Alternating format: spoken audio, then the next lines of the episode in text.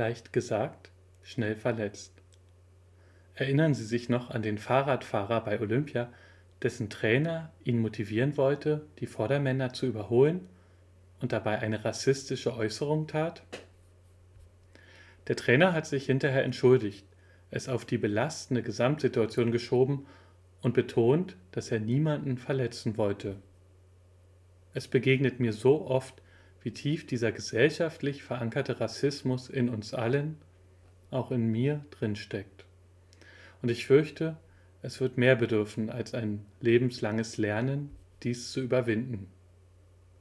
Vergangene Woche beim runden Tisch habe ich gelernt, dass Integration von Menschen, die nach Deutschland kommen, über drei Generationen dauert.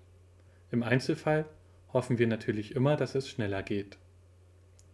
Andersherum dauert es vielleicht auch diese drei Generationen, um sich in eine Welt zu integrieren, in der alle Menschen gleich sind, in der es keinen Rassismus gibt.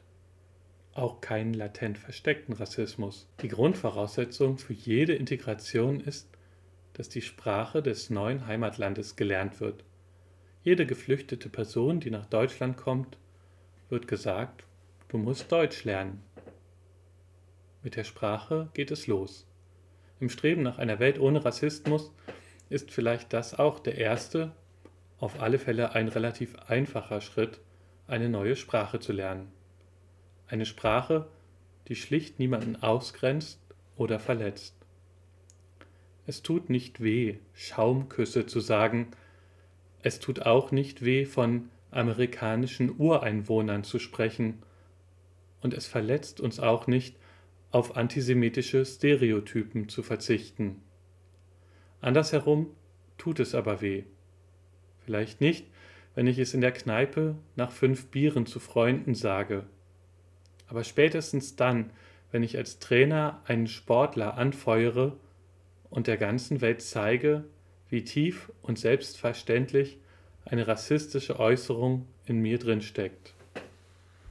Der erste Schritt in ein neues Land ohne Rassismus bedeutet auch für uns eine neue Sprache zu lernen. Und da will ich mich explizit nicht ausnehmen, weil ich eben auch mit Entsetzen immer wieder feststelle, wie sehr ich Teil dieser Gesellschaft bin, die mir so viele rassistische Vorurteile beigebracht hat.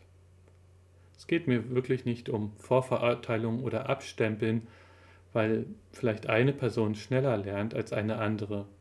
Ich würde es lieber positiv formulieren ich freue mich auf das gemeinsame Lernen. Darum mag ich auch das Sündenbekenntnis der Kathedrale von Coventry so sehr, weil es aus englischer Sicht nicht vorverurteilt die Deutschen, denen es nach dem Zweiten Weltkrieg zugesandt wurde. Ich möchte es nun beten.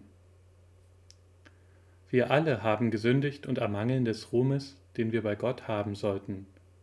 Darum beten wir, Vater, vergib den Hass, der Rasse von Rasse trennt, Volk von Volk, Klasse von Klasse. Vater, vergib. Das Streben der Menschen und Völker zu besitzen, was nicht ihr eigen ist. Vater, vergib. Die Besitzgier, die die Arbeit der Menschen ausnutzt und die Erde verwüstet. Vater, vergib. Unsere Neid auf das Wohlergehen und Glück der anderen Vater, vergib. Unsere mangelnde Teilnahme an der Not der Gefangenen, Heimatlosen und Flüchtlinge. Vater, vergib. Die Entwürdigung von Frauen, Männern und Kindern durch sexuellen Missbrauch. Vater, vergib. Den Hochmut, der uns verleitet, auf uns selbst zu vertrauen und nicht auf Gott. Vater, vergib. Seid untereinander freundlich, herzlich, und vergebt einer dem anderen, wie Gott euch vergeben hat, in Jesus Christus. Amen.